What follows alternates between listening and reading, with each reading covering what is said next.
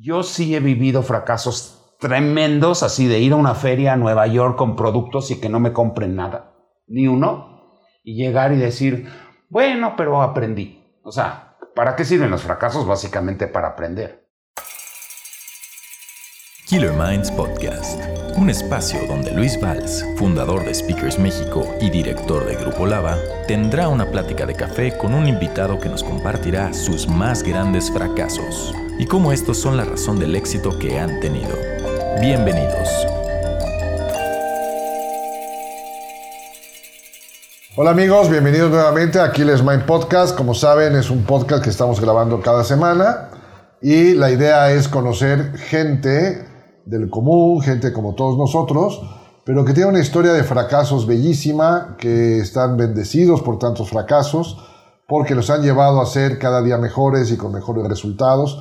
Y como saben, en nuestro podcast siempre hablamos de los benditos fracasos que han hecho que la gente se vuelva referente y exitosa. Hoy tenemos con nosotros a Carlos Glad, eh, un hombre que yo siempre le he dicho que es el hombre que más inconforme en la vida está con lo que hace, siempre está pensando, siempre está innovando, ha sido y es conferenciante nuestro, tiene un libro editado por nosotros, es un experto en innovación con marcas internacionales, ya nos platicará él un poco de su historia.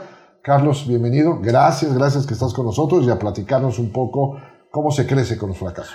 No, ahora sí que gracias a ustedes porque me encanta estar en casa, como dices. Yo, yo soy de Speakers México, yo sí. soy, y ahora de este nuevo proyecto, también me encanta que todo el tiempo salen nuevos proyectos porque he estado en todos. En todos. En, todos, entonces eso no se puede decir de... ¿Ya son cuántos años? 15 este año. Pero que yo estoy con ustedes. 12 yo creo. Por lo menos 10. 10. Por lo menos 10. Que tiene que empezar por, por qué estoy aquí yo ayudé a dar una amiga una conferencia hace muchos años, eh, que ella me dijo que era en Monterrey y que le ayudara, que porque ella no alcanzaba a llenar el tiempo. Años después me enteré, hace poco, de que era porque ella había vendido una conferencia con otro speaker y el speaker le canceló. Entonces me dijo, vente, y ni siquiera me pagó y no me explicó qué tenía que hacer. Yo subo al escenario, yo daba conferencias a universidades más de diseño y eso en ese momento no estaba tan metido en lo de innovación. Y de repente empiezo a hablar y hablo cosas que nunca hablaba. Acaba la conferencia y Luis se acerca y me dice, tú deberías de dar conferencias. Y lo que le contesté es, puta, doy conferencias, pero pues ¿cuántas puedo dar? Es, a las universidades no me pagan. Y me dijo, esto es un negocio. Y es el único negocio que he tenido constante desde hace 12 o 10 años. es el único. o sea, es, es raro, pero he pasado por mil cosas y el hilo conductor siempre es que me volví speaker totalmente por, eh, por una casualidad, porque no por un error, porque me invitó una amiga. Claro, claro. Así. Entonces. Sí, hace 10 años empezamos a, a trabajar con Carlos, con de las conferencias con grandes, grandes éxitos. Después hicimos el libro hace cinco años, en donde también fue un boom. Y después estás con nosotros en el tema de nuestro eh, negocio hermano de, del desarrollo de cursos en digital. Y también tuviste el programa. Y tuvimos el programa de los inspiradores y ahora tenemos este. Entonces, pues ha sido pareja nuestra toda la vida. Exacto. A ver, Carlos, platícanos un poco tus inicios para que la gente te ubique en tiempo y forma y después empezamos a hablar en el tema de los fracasos. Ok, soy, hoy en día me dedico a la innovación y a la creatividad, pero de chiquito no era un niño creativo. ¿Por qué lo digo? Porque todos piensan que toda la gente siempre es igual toda su vida. Entonces, yo empiezo como un niño bastante promedio, sin nada mucho, nada muy especial. Eh, Estudio diseño por una casualidad, diseño gráfico, y me cambio al diseño industrial en, en la UAM, una universidad de gobierno, y me toca estar en una universidad en el mejor momento, tal vez, de creativos en México. O sea, me tocó estar con los Tacubos, que generan todo el rollo mexicano, rock mexicano, porque toda la universidad era, tienes que hacer cosas muy mexicanas. Eh, René Franco estaba en mi generación y nos la pasábamos discutiendo, y otros grandes diseñadores.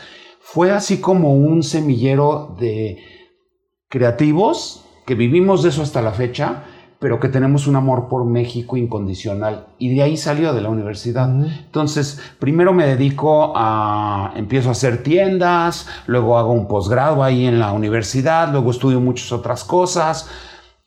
Primero son conceptos, bueno, más bien tiendas, luego hago productos, luego hago, alguien me dice, deja de hacer rico a los demás y hazte rico a ti solo.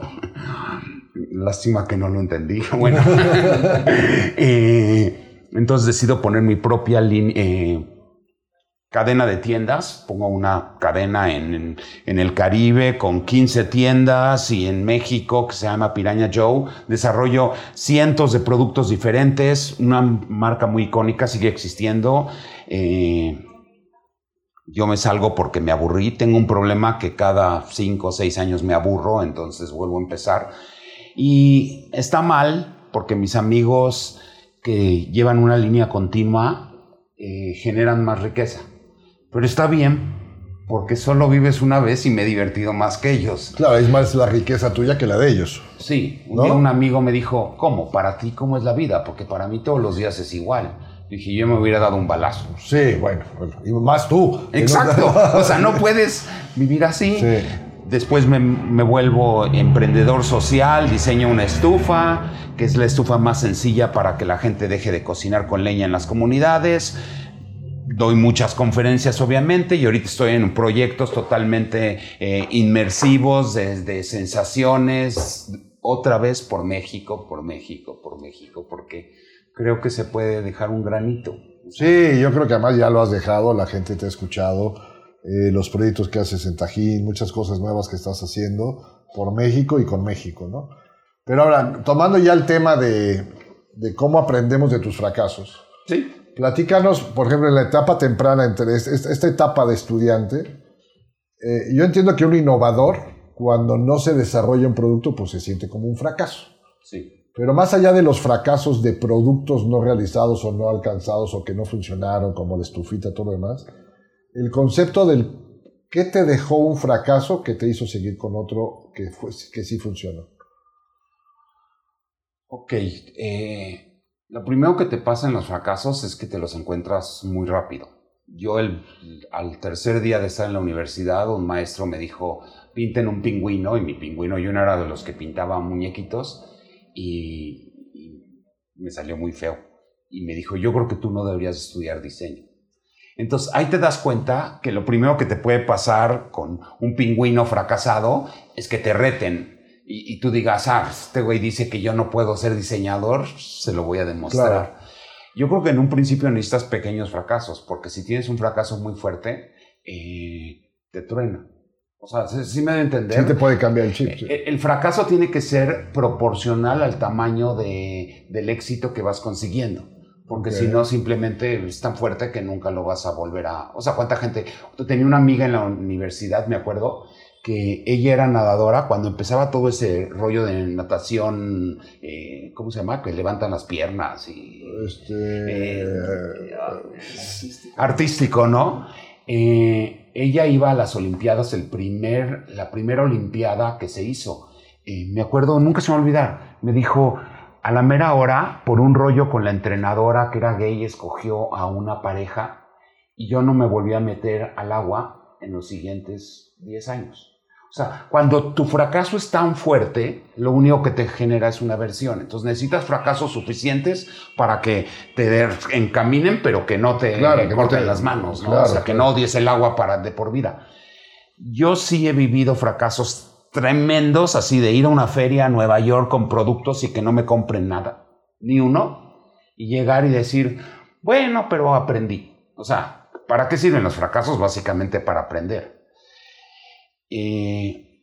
Yo me atrevería a decir que soy de las personas que más veces ha fracasado en su vida. O sea, y, y mi esposa siempre dice que soy demasiado terco no sé si soy terco o me gusta la sensación de tratar.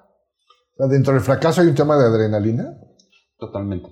Hay gente que le gusta. frustración, además. Pero sobre todo adrenalina. O sea, la gente cuando se avienta de un paracaídas es porque está buscando adrenalina. Yo me aviento a una cosa nueva que es tan estúpida que no traigo paracaídas. Entonces, Eh, eh, es como tú contra el mundo a ver qué pasa. Eh, y, sí, sí te das madrazos muy fuertes. O sea, sí, yo sí he ganado y perdido, ganado y perdido muchas veces. Una vez tuve un negocio de, La Azteca es un negocio que era de churros y era cuando empezaban las franquicias en México, entonces desarrollé la primera franquicia.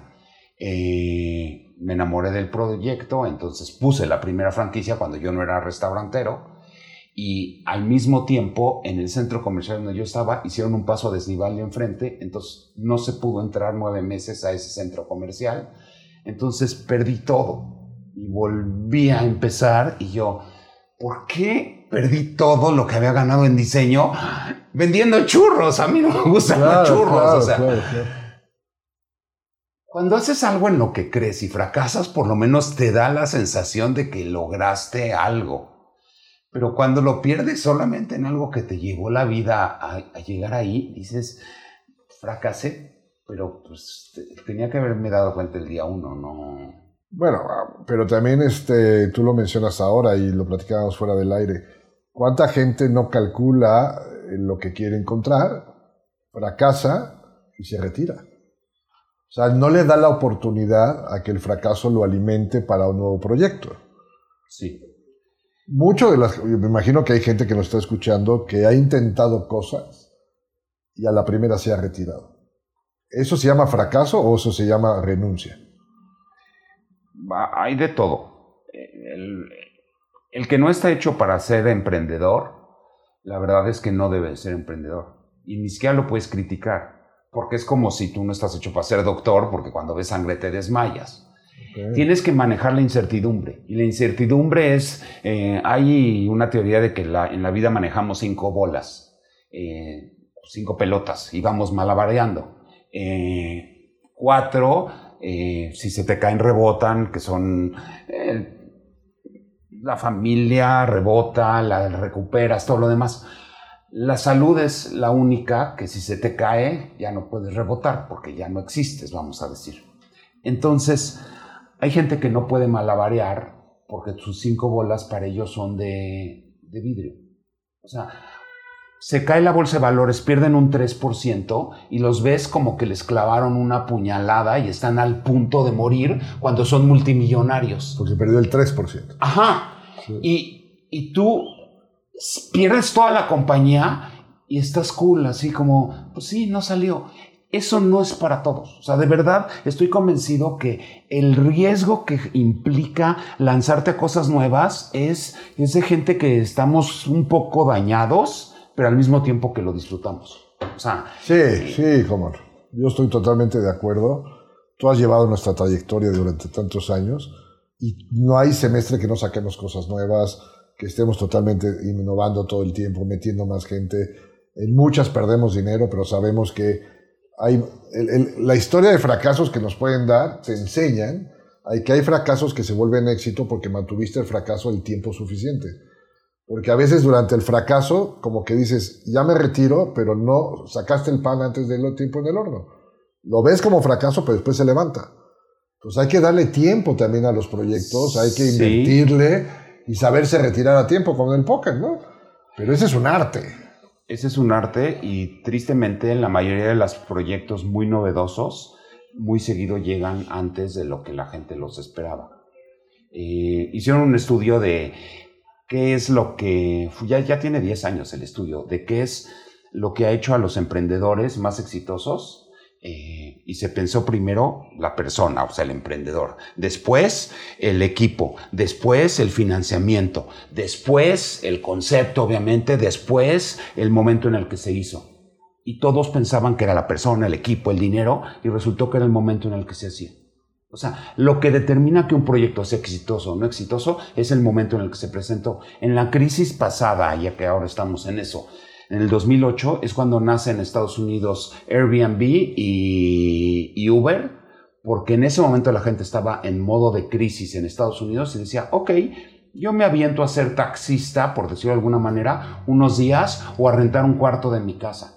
Si hubiera sido en 2007 la introducción de ese producto, nadie lo hubiera aceptado, porque nadie lo hubiera hecho, porque decía, o sea, hubieran pensado, ¿por qué lo voy a meter? Entonces, así como el fracaso depende del momento en el que lanzaste algo que todavía la gente no lo entendía, el éxito también, porque van totalmente unidos. Entonces, muchas veces el fracaso no es porque no supiste, es porque el momento en el que lo querías hacer no fue. Bueno, pero esto ya es una experiencia aprendida gracias a los fracasos. Y es parte de lo que se trata esto, decir, oye, hay gente que ha estudiado el fracaso a nivel global y te dice, si no es el momento adecuado, es más probable que tengas un fracaso que no. Pero esto es por la suma de fracasos que ya estudiaron. Entonces hay beneficios, hay, hay, ah, hay, hay, hay eh, números, hay historias, hay... También la gente que quiere ser emprendedora antes de evitar un fracaso tiene que leer, tiene que estudiar, tiene que entender todos estos conceptos, porque yo tengo gente que dice, bueno, a ver, voy a hacer una taquería, ¿no? Pero le destino el 10% de mis, de mis ahorros. Los va a perder, seguro. Seguro. ¿No? Seguro los va a perder. Y no pasa nada porque mientras que este 90% lo mío no se toque, entonces no eres un emprendedor. ¿no? Eres alguien que destina como socio, ¿no? A perder el 10%, que es lo peor que te puede pasar si funciona o no funciona. Pero cuando destinas el 90% de tus ingresos, cambia el chip y entonces comienzas a, a mover y a ajustar y a poner y a quitar hasta que pegue. Y te preparas yo estudié una maestría en innovación por un fracaso. Platícanos, platícanos. Eh, cuando tenía Piraña Joe, eh, me invitaron a, hacer todos los productos en el Empire State. En el momento que se caen las Torres Gemelas, el edificio icónico de Estados Unidos, aunque no es el más alto y no es el más famoso, eh, no es el más alto, el mejor, se vuelve el icono de Nueva York, la ciudad de los rascacielos. Entonces yo hacía todos los productos, las playeras y los productos que la gente compraba con mis dibujos. Imagínense, un mexicano haciendo los dibujitos que la gente se llevaba del Empire State. Eh, teníamos unas playeras que eran muy atractivas y era un Empire State, el edificio, con un cuate arriba, trepado, y en la parte de atrás él estaba luchando con, con avioncitos, como si fuera como en lo de eh, King Kong. Un día yo con mi mente de diseñador nada más, veo la playera y siento que está desproporcionado el diseño y que está al centro el edificio y el muñequito del lado izquierdo y del lado derecho no hay nada. Entonces yo digo, yo debo de ponerle algo de este lado y se me ocurre ponerle un avioncito del lado eh, derecho a la mitad del edificio y mandar toda la producción de playeras a Nueva York y ellos lo toman como que era una burla porque el avión estaba a la mismita altura que el que tiró la Torre Gemela. Obviamente salimos de Estados Unidos con un gran grupo que nos había abierto las puertas en todos los aeropuertos por haber mandado una playera que tenía un dibujito que había yo cambiado. Mis socios nunca me la perdonaron, perdimos una gran parte de la empresa y yo me di cuenta que yo pensaba como diseñador y no como alguien más estratégico y de negocios. Es una lástima a veces que tienes oportunidades y no tienes el conocimiento. Estuve en una maestría dos años y ahora soy consultor de, nuevos negocios para empresas, porque lo estudié, porque me di cuenta que una pendejada puede cambiar la historia de, una compañía. O sea, no, tuve yo mala fe, no yo no quería cambiar nada, solo quería hacerlo más balanceado. Estaba como Desde diseñador. como diseñador. Sí, pero si lo hubiera sido el que soy hoy, hubiera analizado, a ver, ¿cómo se van a vender más? ¿Qué va a opinar esto? Sí, lo hubiera visto con unos ojos totalmente diferentes. Entonces, te das cuenta que pues, sí, los fracasos te hacen estudiar, como dices, sí, pero en el camino pierdes mucho. Sí, platícanos ahora de la estufita. Es un gran, gran proyecto que me tocó contigo casi, casi este, de la mano. Eh, pero creo que el fundamento de la innovación en la estufita, independientemente si se vendió o no se vendió, el fundamento, la razón de ser, quiero que la gente nos escuche porque la verdad es un pensamiento por México y, global. Sí. Hillary Clinton en el 2010 crea una cosa que se llama el Global Alliance for Clean Cook Stove, o sea, una cosa para que la gente deje cocinar con leña. La mitad del planeta cocina con leña todavía dentro de sus casas, 3 mil millones de personas.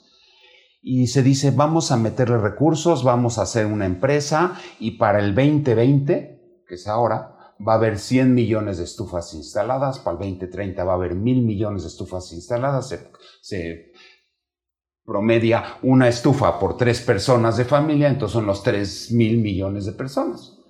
Empiezan, yo empiezo, desarrollo la estufa más sencilla, más barata, más eficiente y más producible, no de aquí, del mundo.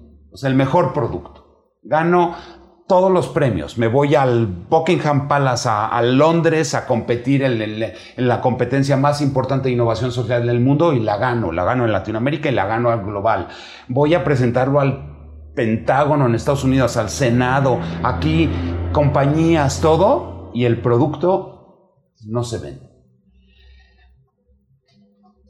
Todas las empresas que empezaron eso en el 2010 al día de hoy, todas cerraron. O sea, el mundo decidió que eso no se iba a cambiar. Parte del cambio climático es por eso. O sea, eh, no es un fracaso de una empresa, es un fracaso del mundo para entender uno de los principales problemas, que es acabar con los árboles. La única forma que haya lluvia es que haya árboles y la gente los corta para cocinar. La única forma de que muchas cosas funcionen es que sigamos teniendo árboles. Si los, si los cortas para eh, producir naranjas que cada ocho años se tienen que cortar porque ya acabaron los 20 años su vida útil, vuelves a plantar porque la gran diferencia en la deforestación es que son talamontes que lo cortan y lo venden a domicilio. Entonces era obvio que el gobierno nos iba a apoyar. No nos apoyaron en el gobierno pasado ni en este gobierno. Tratamos con todas las instancias. Hoy en día sigo teniendo en una bodega miles de estufas y no hay forma de, de venderlas. El otro día mi socio, que fue el socio capitalista y al que le estoy muy agradecido, a David, me dijo, ¿en qué nos equivocamos? Dice, porque la verdad yo puse todo, puso una fábrica, puso ingenieros, puso mucho dinero, el otro socio también. me dijo, ¿qué, ¿qué, hicimos mal?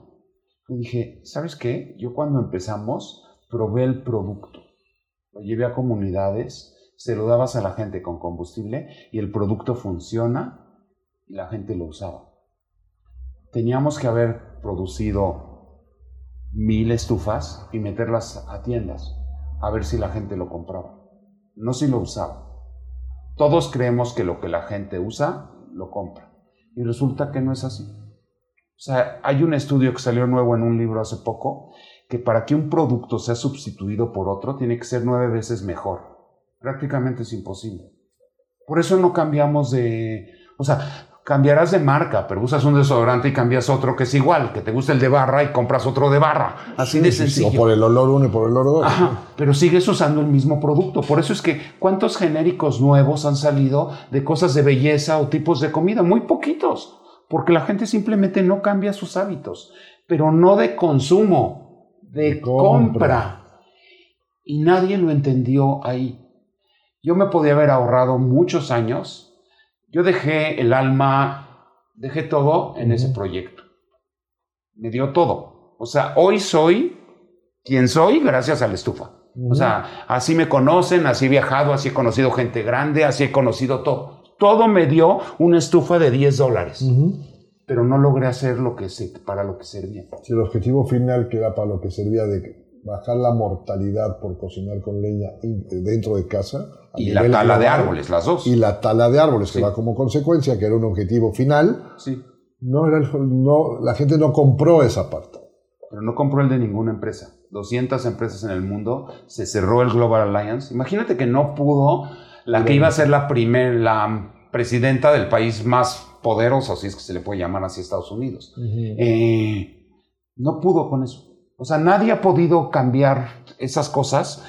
Y otra vez, cuando uno es eh, soñador, irreverente y se pone metas, tus metas no son eh, yo voy a ganar un millón de pesos. Tus metas son yo voy a cambiar la historia de la humanidad. Eh, yo tengo un amigo que dice que mi problema es que yo en vez de pensar en el primer millón, pienso en los, en los primeros 100 millones. Dice, si tú fueras poco a poco creciendo, serías mucho más eficiente. El problema es que siempre acabo haciendo eso. O sea, paso, salto del, del 1 al, al 100 en vez de pasar del 1 al 2. Ya estoy entendiéndolo, por lo menos. Pero tengo un amigo que dice que debes de escribir las cosas que sabes que eres malo y diario... Eh, sí, porque la verdad es que las vuelves a cometer disfrazadas, pero con el mismo concepto. Para la gente que nos escucha, creo que Carlos ahorita acaba de decir algo clave, que creo que podemos platicar un poquito más. Es cómo desarrollas como emprendedor o como nuevo proyecto algo que tú crees que la gente va a comprar porque le gusta y realmente es porque no, no, no va a cambiar sus hábitos de uso. Porque esta es una experiencia que tú tuviste de un fracaso, ¿no? Por no haber entendido esto. ¿Cómo podemos explicarle a la gente que primero tienen que, que saber y estar conscientes que no sea un producto de consumo único, de uso y que no va a haber cambios antes de, de pensar en la, la, otra parte de cómo se los voy a vender? En innovación hay un concepto que es el MVP, es el Minimum, minimum Product eh, Available, es el, la mínima versión que puedes hacer de un producto. Y las reglas dice, debes de probar una cualidad por una. ¿Sí me debe entender? Si, si yo estaba probando si la estufa funcionaba y llegaba a 300 grados, en ese momento solo debía de probar si cocinaba bien. Luego, si la gente lo, adapta, lo adoptaba y lo usaba y le gustaba. Luego, otras cosas. Nunca hice el de ver si la gente lo, lo compra. Bueno, fui tan estúpidamente soñador que cuando acabamos de fabricar las primeras 25 mil, convencí a mis socios de que era un error salir al mercado porque se nos iban a acabar tan rápido y nos habíamos tardado tanto en producir las primeras 25 mil que había que meterle cinco veces más dinero y produjimos 100 para tener 125 mil y salir al mercado. Es estúpido. O sea, cualquiera que lo vea ahorita me diría, ¿por qué hiciste eso? ¿Cómo te creyeron? Bueno, se llama labia, credibilidad. Eh, el otro día leí un artículo de por qué la gente es segura y te dice, la gente segura comunica bien, tiene amigos famosos.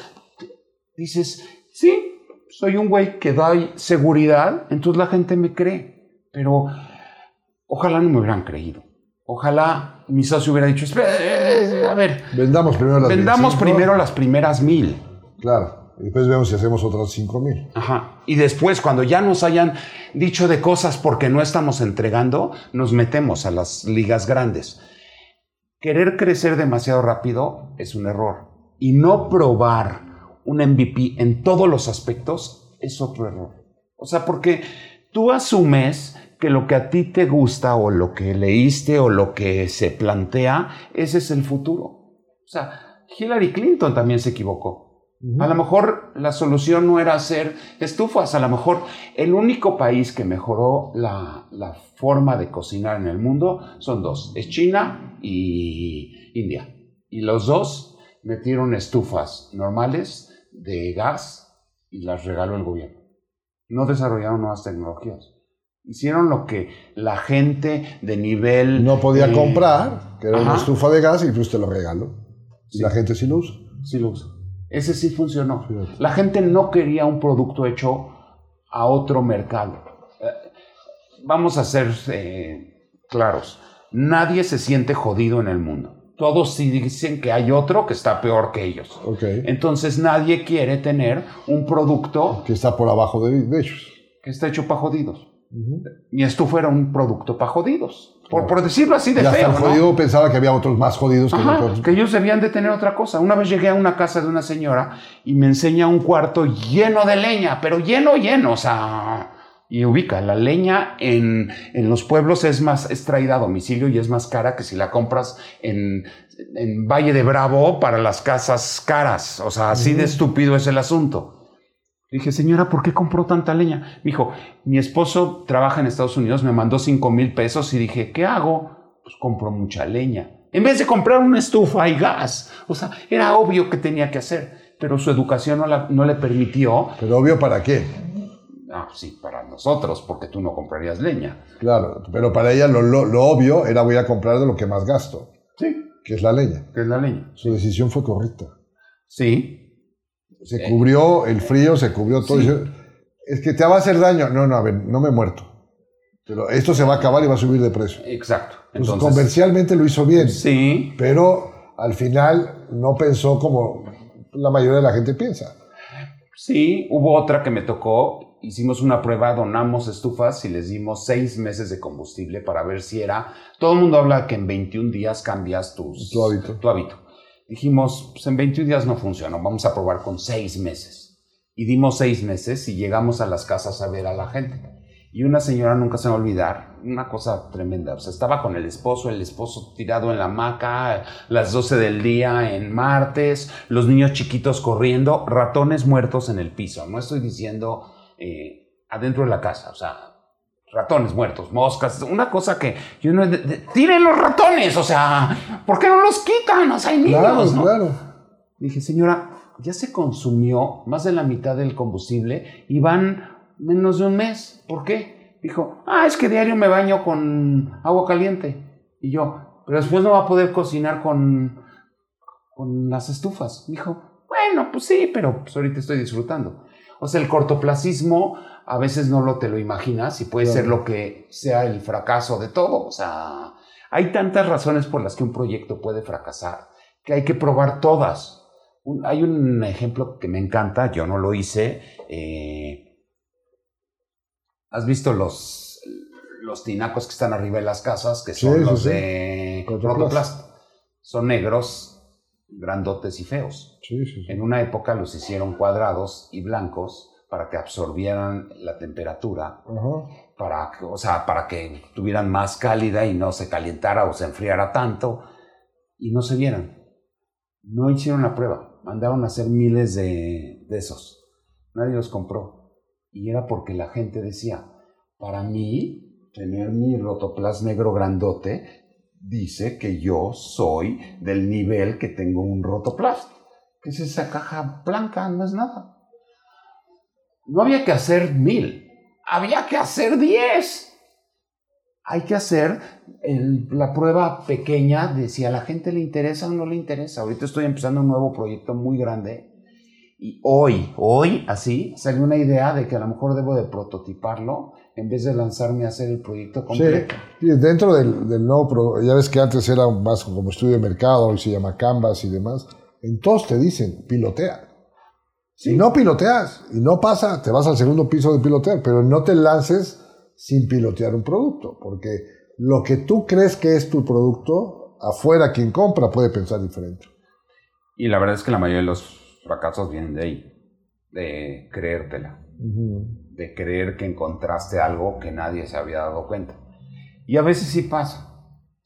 Yo una vez hice un rastrillo que vibraba cuando no existía y me rasuré seis meses con ese rastrillo. Y un amigo me dijo, tú siempre encuentras cosas, las crocs. Yo conocí al que las inventó cuando apenas las tenía y me ofreció ser el distribuidor en México y en Latinoamérica de crocs y no lo tomé porque mis amigos no me creyeron que era un gran producto. Hoy vendería millones de crocs porque aparte se hacen en México, no sabes. ¿No? Ah, bueno, Flexi hace 3 millones de crocs al mes, o sea, es un producto hecho en China y en México. Se volvió un genérico. Yo podía haber sido dueño de eso, pero cuando lo llevé a presentar no me creyeron porque pues, yo era diseñador, no era vendedor de zapatos. Entonces un amigo me dijo, la próxima vez que tengas una idea, créetela y lánzala al mercado. Entonces cuando se me ocurrió lo de la estufa, me lancé y me aventé. Entonces, ¿qué está peor? No creértela, decir esto nadie lo va a usar, o sí creértela y, y- y fracasar. Pues a final de cuentas tienes que creértela y no fracasar, porque si, si- si tratas muchas veces, unas van a salir mejor que otras. No me quejo, he vivido muy bien y me ha ido muy bien en mi vida, pero sí ha sido un cúmulo de fracasos que sí, sí te cansa. Hay días que sí, Sí, te, sí, te- te sientes y dices, bueno, yo qué, qué carajos, o sea, Sí, ya. sí, ya, sí, ¿no? o sea, ya. ya, ya. En eso lo comparto contigo porque tenemos tantos proyectos que de repente dices, ¿y por qué me metí en esto? Exacto. ¿no? También que podría estar yo sin esto, ¿no? Eh, ahora, acá- hay una diferencia entre tu parte de innovación y tu forma de ver la innovación con lo que nosotros como empresa hemos hecho. Tú siempre has estado con socios. Sí. ¿Cómo funciona el fracaso que, que arrastras? Estos son como los alpinistas que van todos encordados. Se resbala en el medio llamado Carlos Lat en el este y ¡buu! se va hasta abajo todo el mundo. O te rescatan y te suben. Pero cuando vas tú en solitario, pues si te equivocaste, te equivocaste tú y tú absorbes tus pérdidas. Pero ¿cómo manejas el ser, porque a lo mejor te ha pasado a la inversa, que los socios son los que han tomado decisiones que ha hecho que fracase un producto o tú has tomado decisiones. ¿Cómo manejas esta relación? Pues sobre todo el tema de la culpa, el tema de... Eh, lo primero es que yo antes me consideraba llanero solitario y ahora soy de la, los Avengers o la Liga de la Justicia, porque no puedo ser el único. Siempre que invito inversionistas, invito gente que ese dinero no le cambie la vida. Esa es ah, mi primera regla. Eh, porque si lo que le hice con la estufa a mis socios eh, se lo hubiera hecho a alguien que era sus únicos ahorros, eh, no podría caminar por la calle hoy en día. Y en cambio seguimos siendo muy amigos y seguimos trabajando en una asociación y abrazándonos y todo. Porque él cuando me dice, hijos, es que si esto me salió y perdí mucho dinero. Le digo, más o menos lo que perdiste, ¿en cuánto tiempo lo produces? No, no me contestes. Porque yo perdí seis años. Tú tardaste seis años en producir esa cantidad y se rió y me dijo, no, pues no. Pues obviamente a él no le cambió la vida, a mí sí. O sea... Entonces, lo primero para que la gente que nos escucha se le ocurra decir, voy a invitar inversionistas, socios, invita a aquellos que lo que aporten no les cambie la vida si lo pierden. No les cambie la vida sea un, una, un pedazo de 100, mil, un millón o 100 millones de, de, dólares. sí. Porque para todo hay socios de diferentes tamaños. Dos, cuando te acercas a socios, lo ideal en las presentaciones es ver cómo se refieren a ti y, qué sientes cuando estás trabajando con ellos. Hay gente que, que no te va a generar ningún valor porque solo te aplaude pero te va a empujar en el camino. En Piraña Joe yo tenía un socio que era así. Todos los días me aplaudía lo que yo diseñaba. Y gracias a eso, aunque no era tan exitoso, aunque sí llegó a ser bastante grande, eh, todos los días podía yo seguir. Hay otros que se contraponen con tus ideas, pero te das cuenta que lo están haciendo con lógica. están diciendo, no, no, no. A ver, a ver, güey, tú me estás planteando algo que no sabes de dónde lo estás sacando como una vez alguien que trabajó con Elon Musk, el de Tesla, le dije, ¿qué fue trabajar? Era la directora aquí en México. Le dije, ¿qué fue trabajar con él? Porque dicen que el tipo es insoportable, que es grosero, que es no sé qué. Dijo, mira, yo siempre le entregué las cosas con números y con números su cabeza funciona bien. Pero si llegas y le dices, me late que esto no va a funcionar, te corre. Así. Entonces, hay personas con las que yo he trabajado y me he asociado que son muy numéricos, que son muy duros, pero que te das cuenta que generan valor. Que tienen sentido. Que tienen sentido. Hay personas que no te dan ni uno ni otro. Ni te aplauden ni te dicen, sí, vamos a lograrlo. Qué bueno, Carlos, sí, sigue buscando nuevas ideas. Ni te dicen, a ver, ¿por dónde vamos? hace muchos años, cuando yo hacía tiendas, un psicólogo me dijo, hay tres tipos de clientes un cliente es el que quiere de ti innovación, creatividad. No le importa si entregas unos días tarde, lo que sea, lo que quiere es impresionarse con tus ideas. Otro quiere tiempos, presupuestos, todo, y él no quiere cambiar la historia del diseño en el mundo, quiere eso. A cada uno de esos tienes que saber qué le estás dando. El tercero es el que nunca va a estar contento. Entonces, no va a estar, nunca tu diseño o tu producto o tu concepto va a ser suficiente y nunca va a estar contento con tus entregas, tus tiempos, tu dinero. Con ellos no trabajes. Entonces, o buscas socios que sean los que te empujan y quieren estar contigo porque creen en tu capacidad de crear, seas un chef, seas un speaker, seas en lo que sea, tú eres un fiel creyente en la capacidad de, los speakers de que nos paremos enfrente de mil personas y lo hagamos bien, porque si no, no nos mandarías, o sea, porque dirías, hijos, ¿y qué pasa si este güey dice tonterías, no? o sea, la verdad. Hasta el cliente pierde, ¿no? Por un tercero. Sí, me ha pasado, la última conferencia que me mandaste, la directora me dijo, más vale que al final aplaudan y, y se paren todos a agradecerte, ¿eh? Y yo, ¿Cómo? O sea, voy a entrar ahorita a dar una conferencia. Sí, porque si no, se enojan conmigo y vas a ver lo que te pasa. Y yo, ¿qué es esto? O sea, no le puedes pedir a alguien que, que le aplauden. O sea, tú haces lo mejor. Quedaban muy contentos. Pero sí, sí, sí, sí es como muy retador. Entonces, hay gente que te empuja, hay gente que te reta intelectualmente y con los que ni te dan una ni te dan otra, no te asocies. ¿Por qué? Porque no sirve de nada, porque no te van a dar ninguno de los dos. Entonces, la primera parte para que si no, cuando fracasas no te lo lleves, es que ese dinero no lo usen para comer. Y la segunda es que les puedas dar lo que ellos esperan. Porque si no puedes darles lo que un socio espera, no te metas con él porque vas a acabar huyendo. Ya, ya me pasó hace poquito con un socio que metió dinero en una locura y, él firmó una carta que decía que íbamos a probar y que yo iba a cobrar sueldo durante un año y a tratar de meterlo a un mercado muy complicado. Y el mercado no le interesó el producto. Y el tipo llegó y me dijo, devuélveme mi dinero. dije, lo usé para eso, ¿no? Te voy a demandar.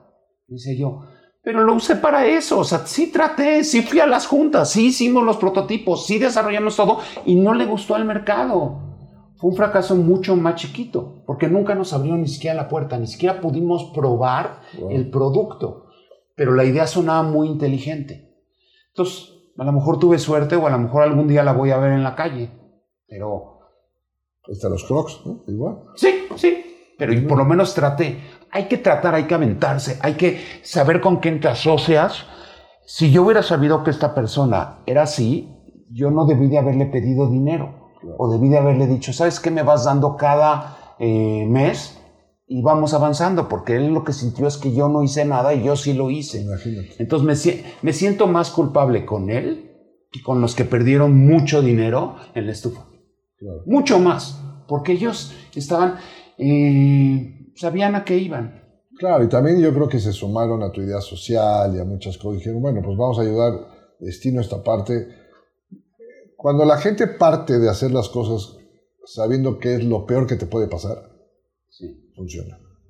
Sí. Porque cuando te pasa lo peor que te puede pasar, nunca es lo que tú pensaste. No, es tan dramático. Pero si, si tú comienzas a jugar y dices, a ver, ¿qué es lo peor que me puede pasar si hago un segundo libro?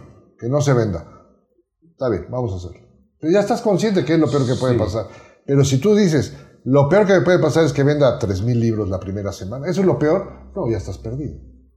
Porque cuando llegues y vendas 3.000, pero en 5 años, te suicidas. Te suicidas. ¿No? Entonces, como tantos productos que la gente piensa más de lo que puede ser porque le late, porque cree, hay que partir de lo peor que te puede pasar, pero real. Sí, y, no esperar nada, casi casi, ¿no? O sea, que no, porque se va dando orgánicamente muchas cosas. Sí, sí. Hay veces que sí te salen las cosas en una forma... Yo puse la tienda de Piraña Joe propia, con mi dinero, me pedí un crédito muy grande para poner la tienda más exclusiva en la calle mejor vista de todo México, que era la quinta en Playa del Carmen la quinta y la doce, la mejor esquina en ese momento de México. Me comprometí a una renta de cinco años, después de competir contra puras marcas internacionales y me la gané por la vía. Y al mes, el primer mes me fue muy bien, era un negocio gigantesco. Y al primer mes empezó la influenza y no había una sola persona caminando por Playa del Carmen y yo tenía una renta en ese momento de 10 mil dólares, que el dólar se había subido muchísimo, con un crédito que no tenía cómo pagar, y a cinco años. Y, me cobraban y me cobraban y yo no vendía nada.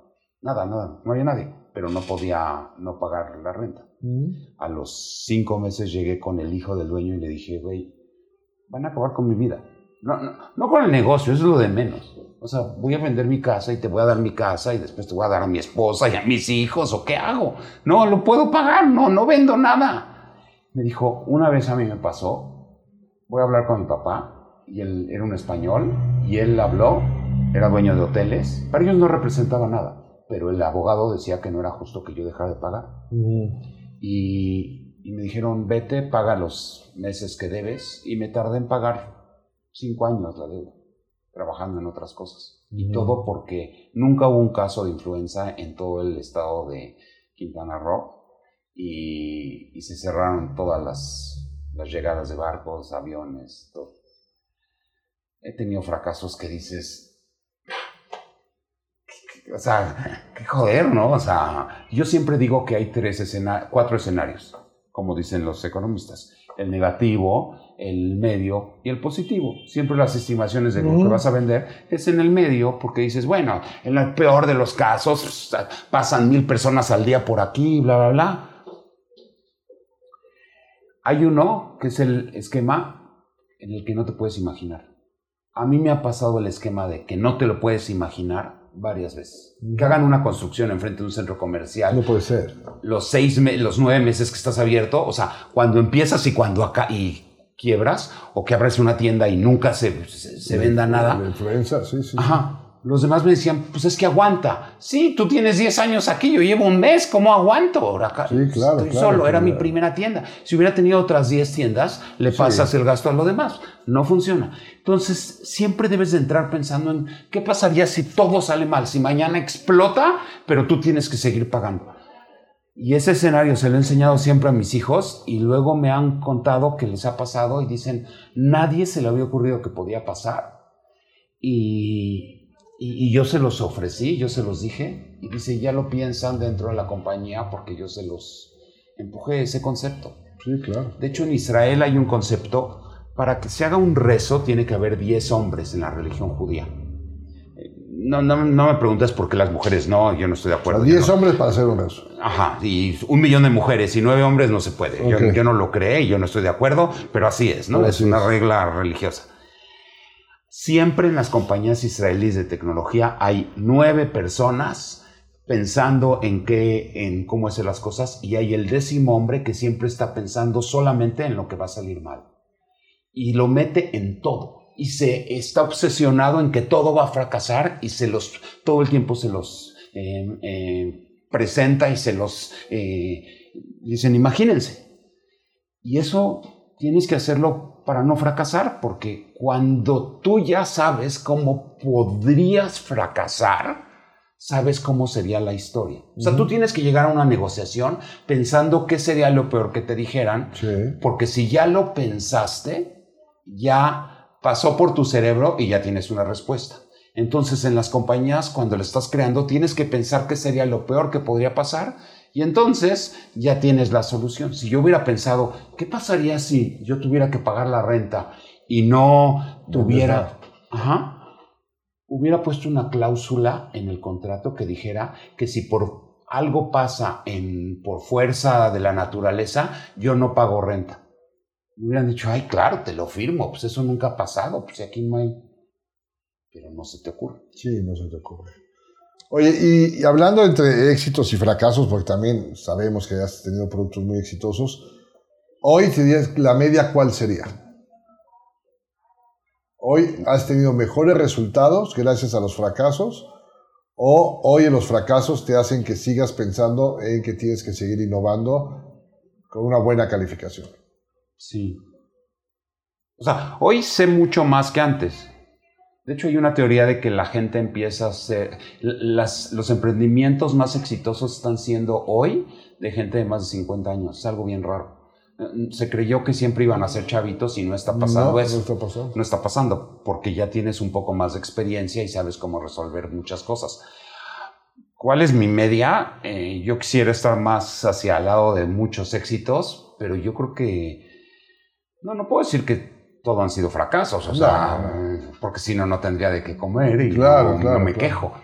Pero sí creo que me he metido demasiadas veces en problemas, pero nunca me he metido en problemas con nadie. E, eso también es interesante. Nunca me han demandado, nunca, bueno, una vez sí. Pero bueno, no, de tantos proyectos, una. No, no, es que cuando hacía tiendas hice una bodega. Un día antes de entregar la bodega con oficinas y todo, me fui de viaje y el equipo de pintores solamente tenía que dar los últimos retoques y entregarlo.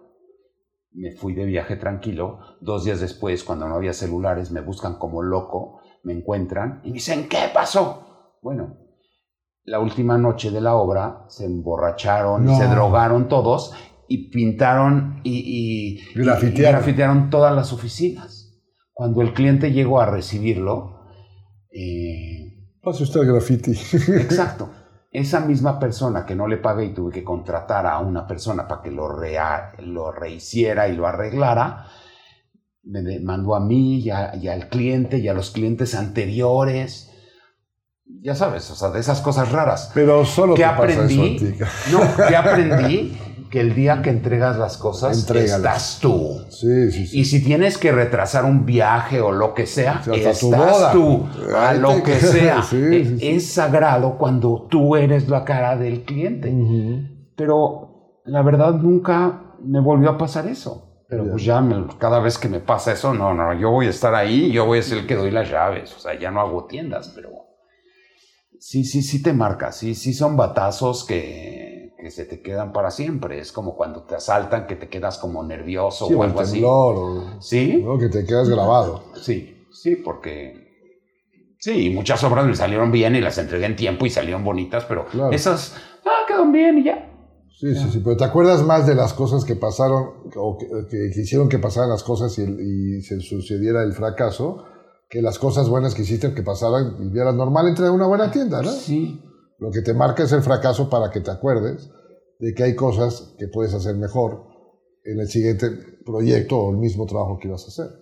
Sí. ¿No? Sí, el problema es, somos medio lentos para aprender, ¿no? O sea, bueno, somos muy necios. La verdad que aparte la gente que es innovadora, emprendedora, es como muy necia en el proyecto. Y lo que te decía del libro de Mónica Borda, ¿no? Hay que tener más huevos que esperanza. Sí. Porque si al final tú los hubieras tenido para decir, a ver, sabes que yo aquí corto y me voy a ver qué pasa, y no le hubieras dado tanta esperanza, a lo mejor, como decía mi papá, hubieras tenido más dinero. ¿no? O mejores proyectos. Sí. Pero, bueno, yo creo que es mucho la esencia. Es difícil saber cuándo cortar. Sí, pero mucho en la esencia. ¿eh? Tú eres una gente muy, muy innovadora que estás todo el día con la pila puesta. Lo has transmitido a tus hijos, están con más pila que tú haciendo proyectos mucho más grandes y diferentes. Y bueno, ya contaminaste a la familia, ¿no? Entonces, este, la, la, innovación y la creatividad sí se puede eh, enseñar. O sea, yo siempre lo digo en las conferencias, pero lo puedo decir hoy por hoy que en mi casa la creatividad es como lo normal, o sea, y, y no es porque les di un curso, es porque lo mamaron desde chiquitos. Claro. O sea, las pláticas en mi casa son sobre nuevos productos, nuevos conceptos, nuevas ideas. Mi hija está estudiando inteligencia artificial mientras estudia eh, negocios y mercadotecnia y ya ha trabajado en lugares, ha dado conferencias en mejores lugares que yo y tiene 21 años, Sasha. O sea, sí, sí, sí. ¿Cómo, te explicas que alguien a su edad de, pues porque para ella es lo normal. Lo que trae un curso aceleradísimo desde los cuatro años, ¿no? Entonces ya se tardó a los 21. Ella entró a la universidad a los cuatro años. Sí, claro. Entonces, pero al final con un tutor en casa que por si se te olvidaba algo, yo te lo refuerzo. Estoy haciendo esto y esto y esto y esto y la mamá ahora estoy haciendo esto, esto, esto. Sí, sí, sí. Y entonces, una familia de locos, con todo sí, respeto. te imaginarás, sí. este, creo que eh, la gente nos ha entendido muy bien el tema de, la bendito, de los benditos fracasos. Pues a veces la media puede decir, sabes que a mí me han salido siempre mal las cosas, pero no te das cuenta de lo bueno que te ha salido. Sí. Porque al final sigues pensando, sigues haciendo. Y sobre todo yo digo, fíjense la gente que no hace nada.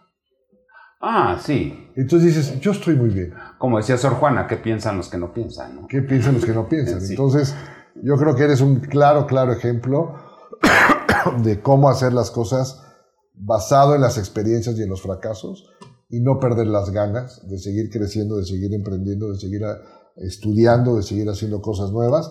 Y hoy eres un resultado de muchos fracasos, pero también eres un gran hombre y eres un exitoso, tienes una familia extraordinaria. Gracias. Este, y esto se ha ido reflejando. Ojalá que toda nuestra gente que nos está escuchando se haya llevado un poquito la historia tuya y que pueda pues, desarrollar esta parte y entender que sí, que no, debes de, emprender.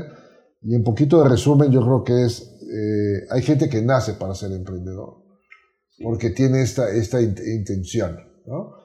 Pero aquel que no nace con esa y se, y se identifica que no es para emprender, pero quiere invertir en algo, va a perder. ¿no? Tienes que tener ah, un poco... Sí, este, pero algunos también ganan, o sea... Ah, si solo metes dinero a proyectos, hay casos. Pero si te dedicas a emprender con lo poco que tienes, porque te dedicas a hacer otra cosa, No, El riesgo no es una- altísimo. No, no, no, es que ser emprendedor es de 24 horas, no es de una hora al día. No, no tiene ver. ningún caso. ¿cómo definirías la palabra emprendedor? Porque pues la gente se confunde. Ah, Voy a sí. emprender ahora que voy a poner venta de limonadas afuera de mi casa. Soy un emprendedor. Eh, sí, de hecho, a mí me da mucho coraje, estoy, soy dentro de un board, de un consejo, y muchos de los proyectos que ayudamos son, son negocios, no son emprendimientos. Sí son emprendimientos porque venden algo, pero no es nuevas tecnologías, nuevas cosas. Para mí, alguien que está emprendiendo, alguien que está innovando, tiene que venir de eh, propiedad intelectual, nuevos conceptos, nuevas tecnologías, nuevas ideas, cosas que nunca hayas escuchado en tu vida. Ese es, para mí esa es mi visión y se burlan mucho y me dicen, no, es que pues, tú porque estás sesgado. Digo, no, es que en los países donde está funcionando los ecosistemas en serio, no que abren una cosa y tienen unas cuantas sucursales, que de repente pasan de cero a un billón de dólares y se vuelven un unicornio, Unicornio. es porque se la juegan, se la juegan. O sea, dicen, yo voy a cambiar el cáncer. O sea, bueno, me va a curar, voy a poner en remisión. Tengo un amigo que me lo llevé al Pichate Palace a Londres hace dos años, ahorita vino a México, porque va a salir en la revista de Forbes como una de las eh, personalidades de, de- de Latinoamérica. O sea, pero porque se le está jugando y te cuenta las historias y dices, qué locura lo que me está diciendo. O sea, qué difícil. Sí, pero así. ¿El chileno? Es de Costa Rica. De Costa Rica. Sí, me acuerdo. Yo estuve en el evento contigo. Ajá, bueno, ahí va, ahí va. Me me hiciste favor de estar de juez. Exacto. Sí, sí, sí. Y, y- y ya pasó la etapa de, de las pruebas con animales y van muy bien. Entonces lo que sigue prácticamente es con humanos. Y sí, sí, el cáncer de páncreas, que es el más nocivo del mundo, él va a curarlo en muy poco tiempo y sin ser invasivo. O sea, va a ser alguien que va a ganar a lo mejor el premio Nobel y es cuate mío. Que eso también es increíble. Cuando te metes esto, conoces a la gente más interesante. Y yo todo lo que hago es para conocer gente interesante. Sí, sí. Y eso es una riqueza. eh. Sí, a ti te pasa todos los días. Todos los días. Sí. Sí, una riqueza. Porque al final de cuentas las, las compañías cambian, pero lo bonito son las, la- las personas con las que trabajas. Y tú sabes, me conoces que siempre he dicho que yo vivo de la saliva de otros, Claro. porque trabajo con humanos. Ya no. Porque ahora ya vendimos a Sofía la robot. Ah, exacto. Entonces ya no puede, o sea, yo hace 15 años nunca iba a pensar que iba a vender un humanoide como un ejemplo de desarrollo de tecnología, y por la cabeza me pasaba. Entonces ahora ya, ya, ya rompes mitos, rompes este, cosas que en la vida yo iba a pensar, pero bueno, está al lado de Sofía, es una celebridad. Pues bueno, eso, Bueno. Es, eso es lo que nos La, toca. la vida es lo que nos toca ir construyendo Sí. y luchando. Es, so- son como el box, ¿no? Que son diferentes, eh, ¿cómo se dice? Categorías. No, no categorías, sino que entras tres minutos y luego el- Sí, eh, sí, son... Son rounds diferentes. Rounds, sí, sí, sí, pensé que dijeron grados. Rounds. No, Así lo veo yo todas las etapas. Son como que ese round salí bien, este salí mal. Este... Sí, nosotros Eh, estamos igual. Sí, sí, sí, ah, Y hay rounds que además nadie conoce. Ah, sí. ¿Estás de acuerdo? Porque a mí Sí. me ha pasado que yo me he hecho mi round solo con algo y al final digo, no, esto no va a funcionar, pero nadie se enteró. Claro. Pero es tu round, es tu tiempo, es tu emoción, es que sí, es Sí. que no y te pones. Pero creo que es una forma de mantenernos vivos también. O sea, es, Ah, es algo una- que el cerebro está dando vueltas y vueltas y vueltas. Para y tu vueltas. tranquilidad, la gente que se dedica a cosas de innovación eh, se ha encontrado que vive más años.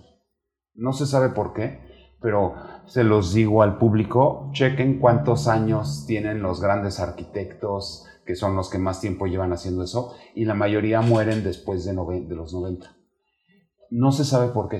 Se sabe que algo en su cerebro hace que vivan más tiempo porque quieren vivir. Sí, pero yo, e, ese es el truco. Yo creo que es al revés. Es cuánta gente se muere antes por no querer vivir y seguir haciendo cosas. Ah, o sea, como que ya acabaron. como que ya acabaron. Yo conozco gente que a los 58, como tiene un capital formado, dice, pues yo ya me voy a retirar, yo ya todo, si nada más que vas a vivir 85 años. No, vas a vivir más en promedio. Aunque me alcance el dinero, no importa, pero tu salud emocional y mental se va a acabar. Y a ver quién te aguanta además, ¿no? Porque pues... Pero aparte, muchos de nosotros vamos a vivir 100 años. Si vives 100 años y te retiras a los 50 años, son más años que vas a estar retirado que no retirado. Porque... El otro día estuvimos en una conferencia en ese tema. Es decir, oye, ¿cómo va evolucionando la tecnología en la parte de salud para que sigas viviendo más tiempo? Y el cuate que estaba dando la plática dice, estamos haciendo todo por matar a la muerte. Matar a la muerte. Y tiene toda la razón. Sí. O sea, están, todo lo que están haciendo es para evitar que la muerte. Claro. ¿no? Entonces un momento porque que. El proceso de envejecimiento está considerado ya hoy una enfermedad. porque se te van echando a perder las células y todo. Entonces, toda, la, toda la evolución y tecnología a nivel salud es para matar a la muerte. Sí, o alargarla y. Y cuando la gente le dices, es que vamos a vivir 150 años y 200, te dicen, no seas tonto. Y le dices, ¿y por qué las tortugas y los tiburones sí pueden? O las ballenas. dicen, no, bueno, bueno, es que es otra cosa. Están en el agua. Exacto. O sea, no hay forma de demostrar por qué nosotros tenemos que vivir máximo 100 años. Va a haber gente que va a vivir 150 años. O sea, Seguro que sí. Imagínate si te retiras a los 50. o sea, ¿cuántos balazos te puedes meter? No, no, y no hay seguro social que te aguante además tampoco, ¿no? Nada, nada, nada. Oye, Carlos, por último, este, si les puedes mandar un mensaje de todo este tema tuyo a la gente que nos está escuchando, este, desde tu punto de vista de lo que es los benditos fracasos, eh, ¿qué les podrías decir? Es, hasta dura la benditos fracasos, o sea, es así como estás bendecido porque has fracasado, mi hijo. Entonces, eh, cuando lo estás sintiendo es lo más frustrante. Es como los, los pasos cuando te deja la novia o así. Primero, básicamente estás triste. Luego pasas un tiempo de, sufrirlo. De duelo. De duelo. Y luego te enojas, así, te enojas y, ya no sabes a quién matar. y después empiezas a verlo a distancia y decir, pero si yo no hubiera entrado a esto, no sería la persona que soy. Entonces, dejar de tener parejas, relaciones por el miedo a que te abandonen, es lo mismo que dejar de tener sueños y emprendimientos y, negocios o lo que sea por el miedo a que vayas a fracasar. Entonces, siempre hay que pensar que hay el riesgo, pero que lo que puedes ganar, sea bueno o malo, lo vale. Todo esto está metido dentro de un curso en línea que se llama Yo Futuro que está dentro de Wimus, eh, no, no puros fracasos, sino de dónde vienen las historias, de dónde viene el conocimiento.